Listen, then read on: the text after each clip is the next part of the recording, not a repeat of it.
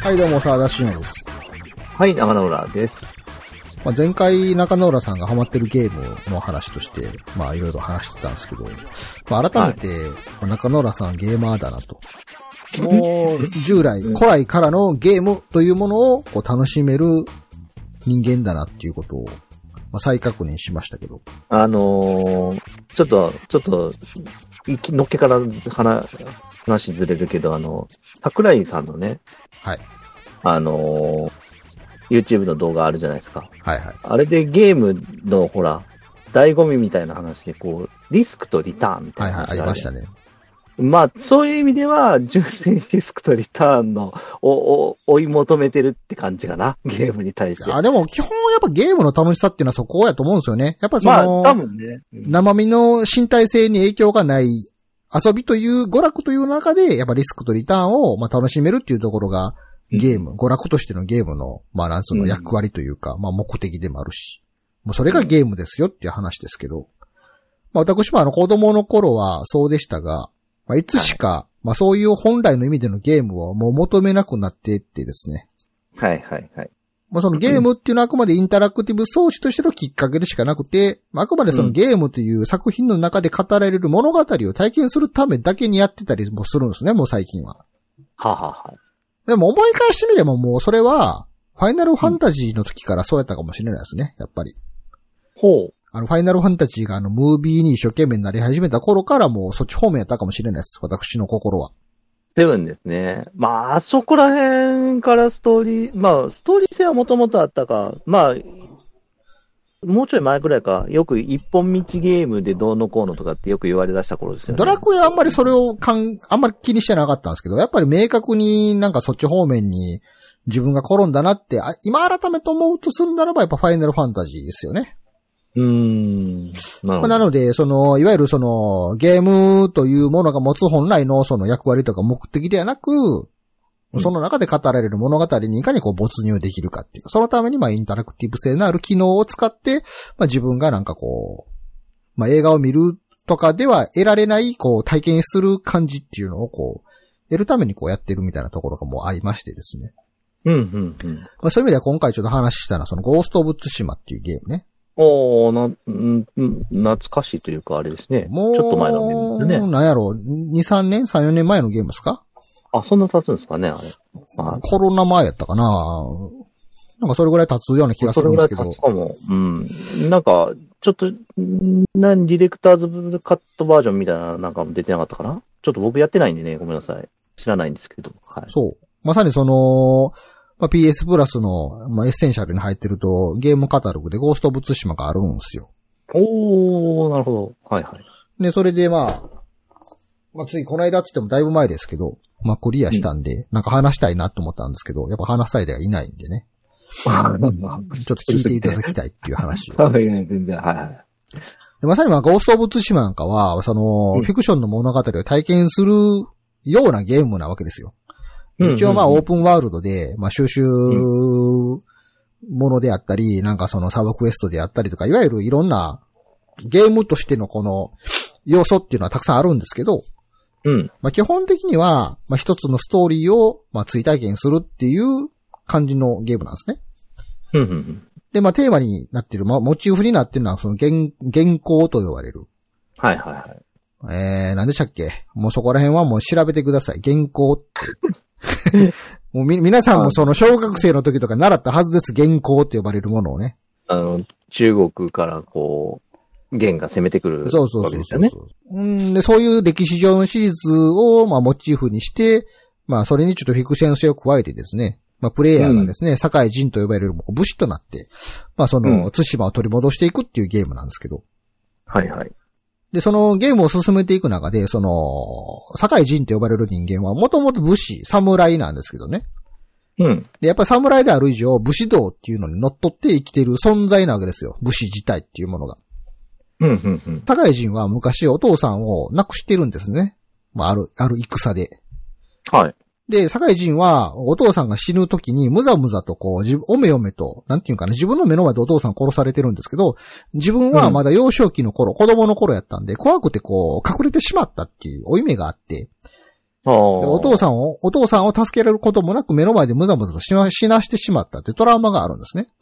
ん。うん、うん、それを踏まえた上で、もう立派な武士になるぞ、みたいな感じで一生懸命頑張って成人してるわけなんですけど、まあ、お父さん死んだ後、社会人はおじさんに引き取られて、そのおじさんによってこの武士道っていうのを叩き込まれた存在なわけでなんです。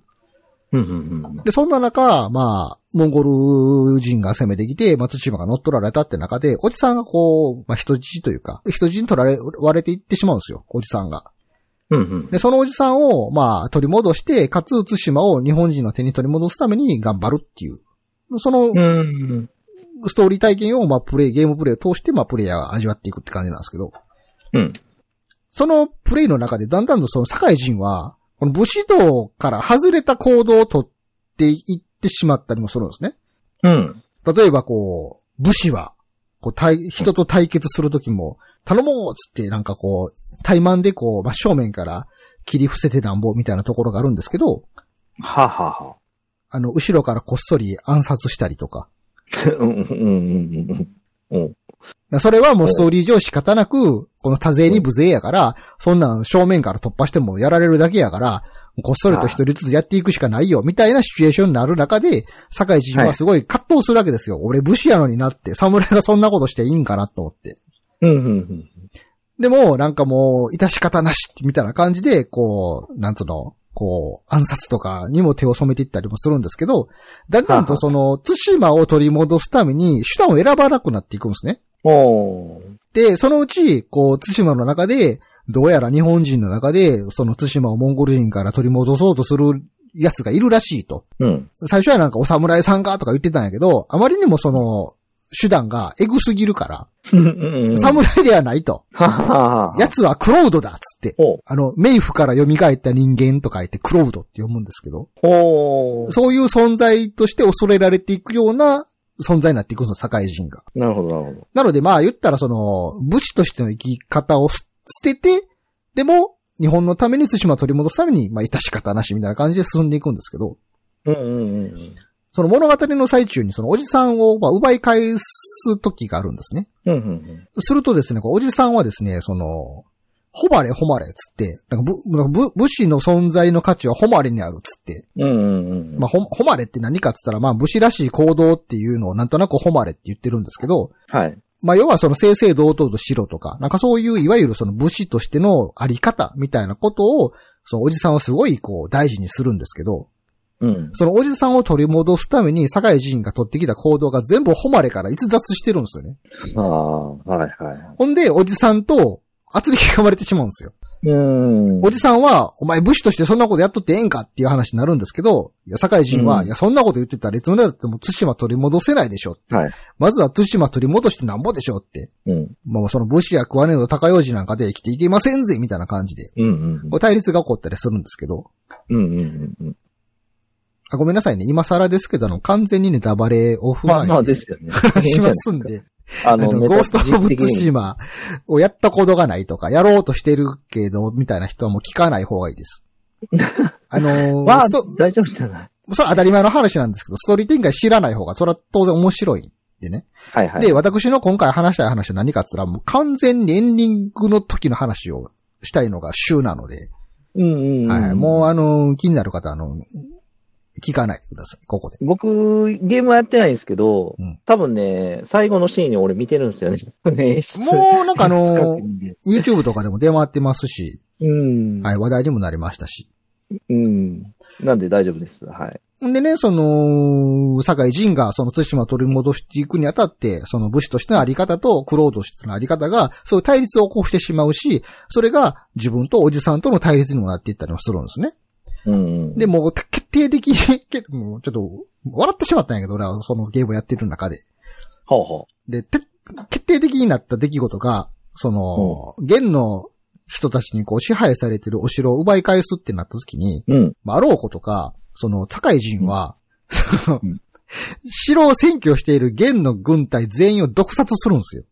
おーおー何水、井戸に毒入れるとかそういうやつ。似たようなことですね。そのあのー日本の城を奪い、日本の城を奪って占拠して、浮かれてパーティー開いているその元の軍隊の奴らの食ってる飯に、こっそりこう、酒か。酒の酒だろにこっそり毒混ぜて、おーい。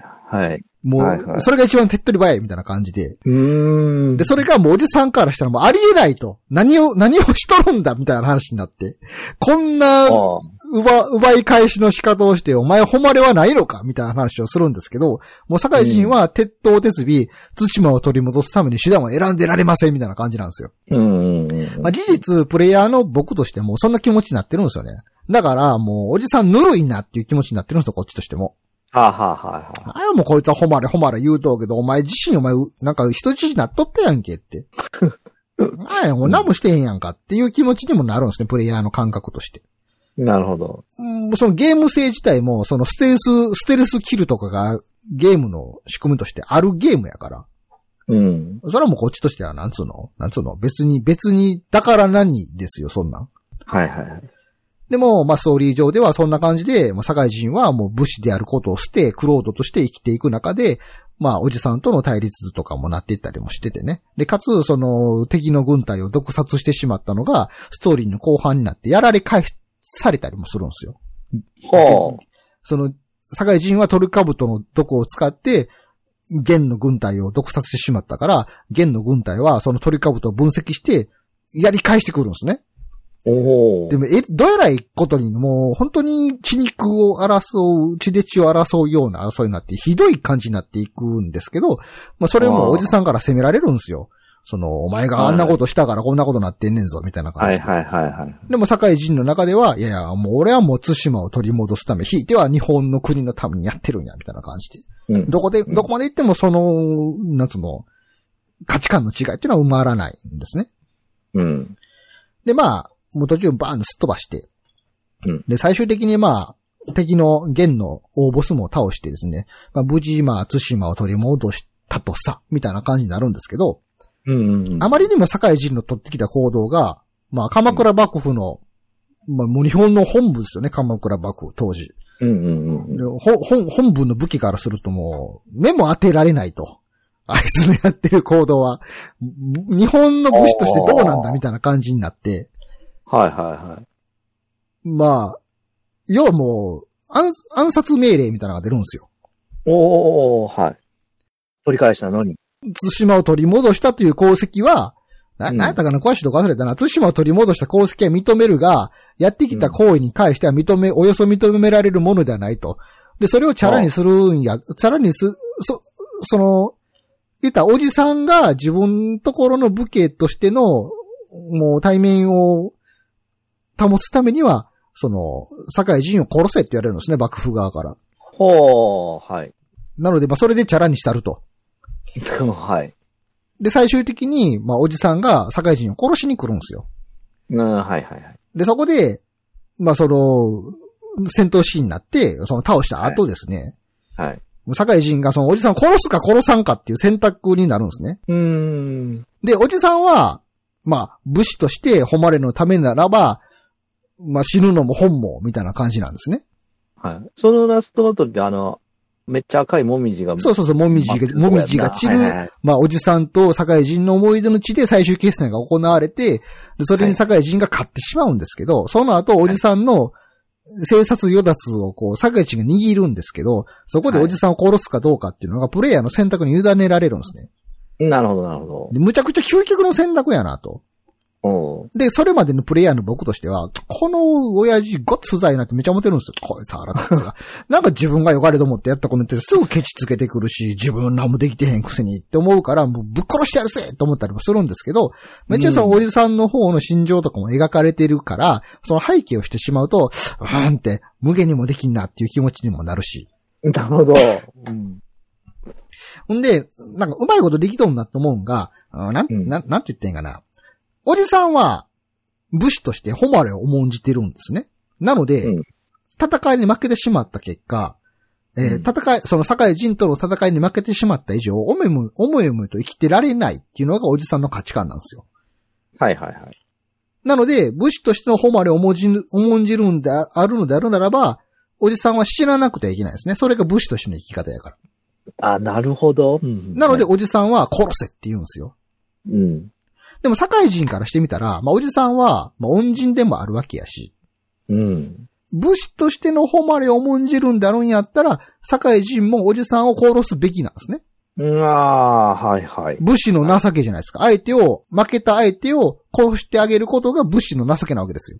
うんうんうん。でも、社会人は、クロードなんですよ、もう。武士を捨ててるんはでいすよ。はいはい。はいはい。なので、そういう。クロードとしての価値観で行くのであるならば、おじさん別に殺さなくてもいいんですよ。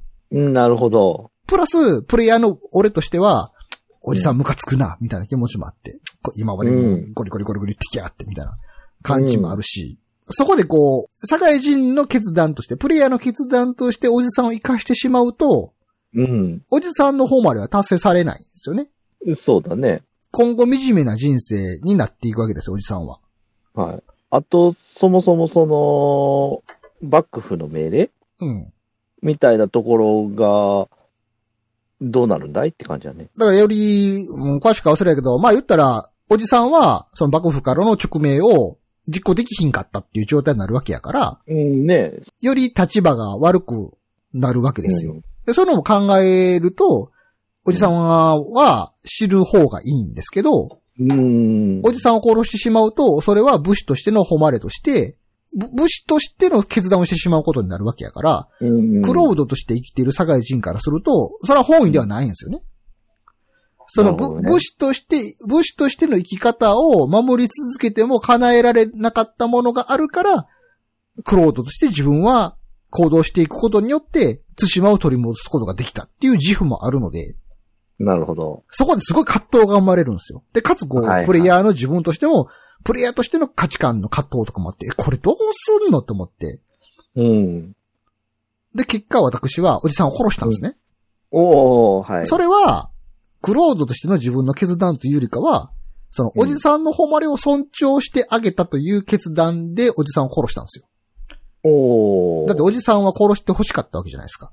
まあ、生きててもね。はいはい。やし、まあ、そこで、その、おじさんは殺してくれって言ってることに対して、そうの、んこちら側が、いや、お前は生きろっていうのは、まあう、んおじさんにとっては、罰になるわけなんですよ。それはね、惨めな生きう方を。ーん。こっちはその、言うても恩人やしな。お父さんが死んでからの育ての親でもあるわけやし、肉親に近い関係の存在でもあるしっていう気持ちもあるけど、おじさんを生かしてしまうと、それはおじさんのためにもならないっていうジレンマも発生するわけなんですよね。うーん。だから、殺せないっていう選択も大いにありなんですよ。殺したくないですね。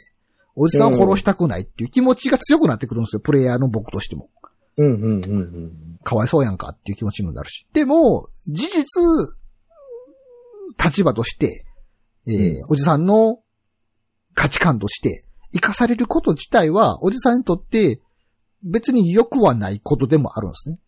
うん。だから、ほんまどうするべきかって思った時に僕は、おじさんの誉れを尊重して、最後のとどめを刺すという選択をしたんですけど、うーん。まあ、それに対して、別に正解とかないんですよね。ゲームまあ、のは結末として。あ、はあはあはあ。おじさんを殺して、グフー、終わり、みたいな感じなんですよ。おー、なるほどね。でその後どうなったとかはないんですよ、別に。へえ、そうなんだ。まあそこえでそれはおう描かれますいよ、くその、殺すシーンとかも、すごいこう、悲しみの表情とかなんか、いろんな感情が入り混じった感じの演技をこう、お互いするんですけど、社会人もおじさん。はいはいはいはい。でもだからそれをやった結果、じゃあどうなったのか、みたいなものも描かれないんですよ。そこでゲームは終わるみたいな。そこでゲーム終わるんですよ。あ完、終、終わり、な終る。ほどね。え、それ逆選んだらどうなんだろいや、逆選んだら、もう殺殺しませんってなって、そうか、つって終わるっていう。そ、その場から立ち去って終わりみたいな感じで。うなるほどね。そうなんだね。うーん。で、えーって。これみんなどうしてんのと思って。ほんま。なんかすごいずるおいーずるいなと思うのが、やっぱりこうプレイをしていると、おじさんに対する憎しみがすごい膨らんでいくんですよね。こいつは、はいはいこいつは。はい。でもなんかその、ムカつく気持ちだけでおじさんを殺すのは、それはもう倫理的に人としてどうなんだっていうとこもあるじゃないですか、なんか。うん、うん、うん、うん。まあそもそも殺す殺さないっていう現代の倫理観と結びつけるのはナンセンスなのかもしれないですけど、でもプレイヤーの現代日本を生きる自分としては、ムカつくから殺すって一番最悪なことやなって。はい。でもゲームだからこそムカつくから殺すがカジュアルに行えてしまうっていうのもあるんですよね。まあね。事実俺はなんかおじさん、チャンスあって殺したんねんとか思ってましたから。 でもやっぱ人の子ですから、いざっていう時になったら、うーんってこう悩み始めるわけですよ、私として。おー。どうすんねんどうすんねんおー、おー、おでも自分の主観だけでおじさんを生かしてしまうことは、それは自分の主観が満足するだけでおじさんのためにはならないのではないだろうか。でもおじさんを殺してしまうのはどうなのか。親代わりに育ててくれた恩人でもある、ムカつく男もあったけど、彼が自分に与えてくれたものはとても大きなものを与えてくれた存在でもある、そんなおじさんを無限に殺してもいいのだろうかっていうこう葛藤がね、ぐるぐるぐるぐー。るお行われるっていうね、そういうエンディングなんですよね。ラー。すストごいね。それを完全に自分の選択だけでできて、しかも、どっちも、何ちゃんと、うーんえ何成立してるっていうのは、まあゲームにしかできひんね。さっき言っそうなんたインタラクティブの要そ素う、にだしかてらもうこれはもうフィクションの物語を体験する装置としてはもうすごいいいって思って。こういうのって、こういうのこういうのって。 自分のゲームの中での選択が単にそのゲームのカジュアルな選択ではなく、まあ、はいはいはい本当に後悔に近いような感じを体験させているものであったり、納得するものであったり、みたいなものをこう、体感させてもらうことがそれそれいいと思って、ああ、これあれやね、その、残念ながら俺やってないけど、やったやつに、どっち選んだどういう理由で選んだってめっちゃ話したくなるよね、そういう意味では。そう、それをね、ちょっとね、そこだけの話をね、うんちょっと、ゴースト・オブ・ツシマやった人だけでしたいですよね。あ あ。あのそういうのは本当ゲームなあらそでこはどうしたって。ね。まあ、あの、規模が違うけど、いわゆるね、ドラクエでビアンカ選んだか、プロフェッいシや、ョナルほんとほんと、ほんとそういう感じでした。あれ、もうああいうのはほんまゲームならではじゃないですか。ね、どっちでもちゃんとゲームとしてつ続いてるしさ、ね、後半の子供の髪の毛の色はちゃんと違ってたしね、あのうん、ドラクエ、あれは5かな、リノは宇宙です見捨てた助けに行ったみたいな。あれ、あれって見捨て る、見捨てるルートってさっきあったっけ見捨てたらゲームオーバーになりますけど。ゲームオーバーだけでしょ、はいそういうのはさ、もう選択にね入ら ない。そんなでも大体の人が最初見捨てるっていう。いまあな、一回は、一回やっとかんとな。や、本当やっぱりその、ゲームの中の自分の決断が、その世界に影響を与えるっていうところもまたゲームの醍醐味でもあるよな。そうだよ。ね。だそういう意味では、さっきのリオナじゃないけど、ファイナルファンタジーって惜しくて、それこそエアリスをうまく活かしたままのルートが当時のね、そ初代のあの、初代っていうか、当時のセブンでもあれば、うん。結構神ゲーやったと思うんやけど、いや、それがまあリメイクでどうなってるかですよ。ねえ、どうなんでしょうね。あれリメイクされたやつではまだそこは入ってないんか。まだ今、うん発売されてるのは序盤のシーンのとこまでなんで、ああ、そうなのね。これからエアリスがどういう風になるのかっていうのはまだわかんないんですよね。なるほどね。まあ、ね、やるからには、そういうのも分岐できるようにしといてほしいけど、そっちバージョンとしてまた別バージョン出してくるかもしれない。いや、ありえ、ありえ、 パあッケーりジえる、いや、ありえるんですよ。なんかその、もううんどんだけ派生していくんっていう話になっていくけど。うん。でも本当ゴースト・オブ・ツシマの最後の選択のところを YouTube とかで調べると、外国人とかめっちゃおもろいですよ。リアクションが。ああ、そおーマイグーって言いながら、おーって言いながら、う。はなや、 悩んでんのね、そほこんとで。三者三様というか、もうほんと人によってそれぞれの受け取り方なんですよね。えーそうか。やっぱあれだな。僕がやってないせいか、周りでもやってる人はすごい多かったけど、うん。そこをどうしたっていう話は俺聞かされたことなかったっていういやか、ーそういう選択肢があるっていうことも多分みんな気使ってネタバレしてくれんかったんやと思うねんだけど。みんなどうしたんやろうなって、本当は、あのシーン。いやー、いいじゃん。集まって、この、クリアした人、そう、あの ー時選択どうしましたかなぜそうしたのですかっていう話だけをね、こうんう、。それだけで1時間ぐらい話せるような感じですけ ど。割とあっさり殺したでっていう人ね、当然そういうのもいるでしょうね。ねおいや何も考えずにこうした悩まんくないみたいな。そうそうそう。いや、それは当然、そういうのもあるでしょう。だからそういう人それぞれの価値観みたいなものをこう聞きたいんですよね。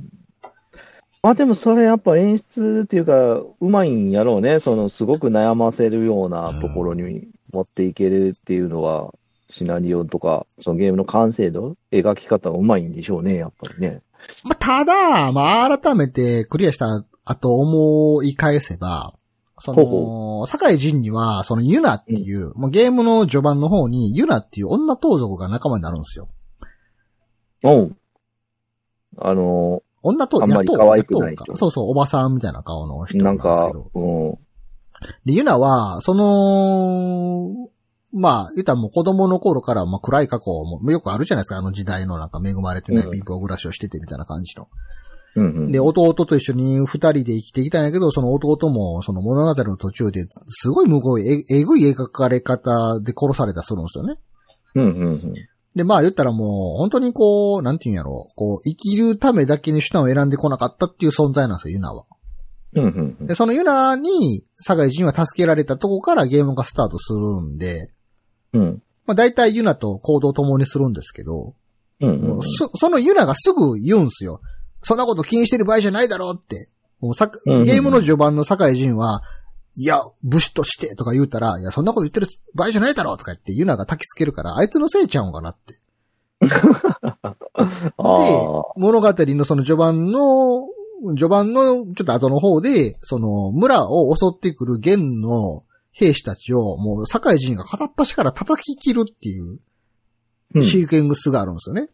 うんうん。ほんで、その鬼のような形相で敵を叩き伏せるのを見て村人たちがめっちゃビビるんですよ。引くんですよ。ちょっと、なああいつって、お侍三役でやりすぎちゃうんか、みたいな。うんうんうん。で、そこでユナが、彼はこの島を助けるために、冥府から蘇ったクロードだってユナが言うんすよ。ああ、なんですけおど。前のせいちゃうんかって。堺人と価値観変わったんはって。思いっきり焚きつけられてるやんかって思 って。ああ。 まあでも、いい、いいんじゃないうん影響を受けたってこと。ほんのりとそっち方面に誘導はされていってましたけどね。うん。クロードとして生きるように。